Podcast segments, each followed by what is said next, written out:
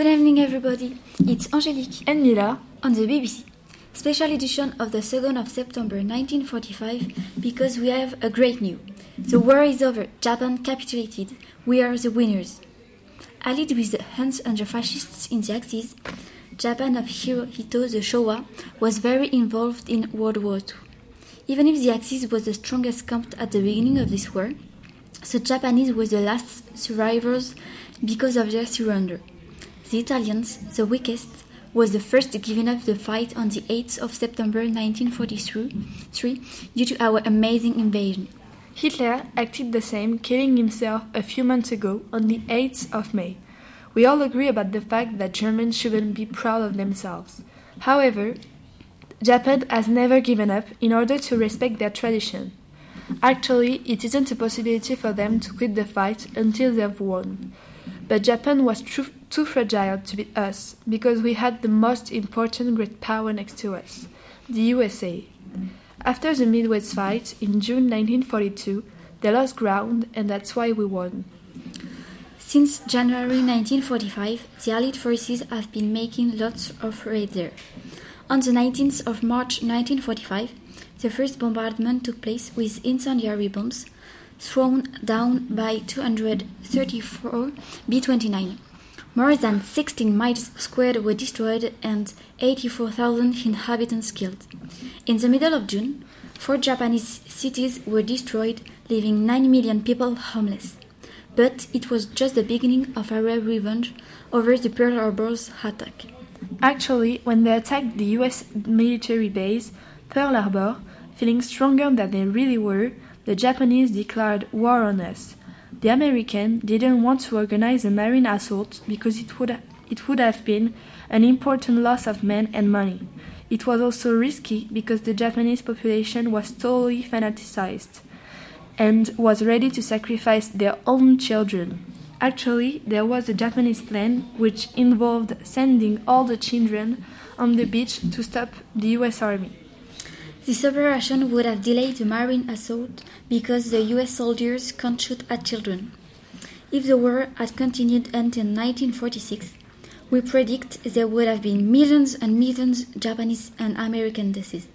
So Truman decided to use the atomic bomb created by the Manhattan Project starting in 1940. All those bombs were created thanks to the nuclear fission. Then, on the 16th of July 1945, at Los Alamos in New Mexico, at the military base of the Manhattan Project, the first bomb was set on fire by the team of Robert Oppenheimer to test it. The next day, during the Potsdam Conference, the Allied forces demanded that Japanese capitulate at risk of total destruction, but the Japanese refused. Hiroshima, the seventh city of the Japan, with her 343,000 inhabitants, was the industrial center of the war. It was chosen by the American military staff as the target for the first atomic bomb. It surprised everybody because it was not a military city, there was just civilians who died. So the first bombardment took place on the 6th of August 1945 at Hiroshima and the atomic bomb little boy was thrown down from the plane at 8:15 a.m. The B-29 named Enola Gay was piloted by the brave and courageous Colonel Paul Tibbets. Consequently, more than, se- more than 71,000 people were killed immediately and many others died because of the uranium radiations.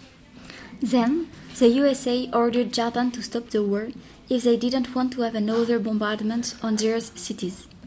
Japanese thought they were the best and refused. That's, that's why our biggest fighter decided to organize a new attack on Nagasaki, a city of 250,000 inhabitants.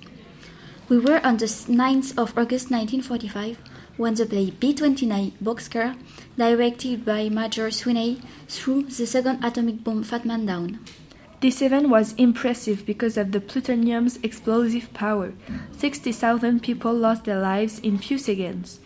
Furthermore, since this mushroom shaped explosion, the most of the survivors have suffered from burns on their bodies. If they had accepted to give up, all this wouldn't have happened. Serves them right. Consequently, the following day, Hirohito accepted to give up the fight and told it to Truman, the American president. The Japan Emperor made it public on the radio on the 13th of August, and today it is the official capitulation. Currently, since this capitulation, a big part of Japan's population have felt very, very disappointed, and most patriots have decided to kill themselves, like the middle managers and officers. They use a traditional method, the seppuku, which consists in sinking a saber into the abdomen. The other part of the Japanese is, ex extremely relieved, like us. We can say that the war is over, they are the losers, and we are the winners.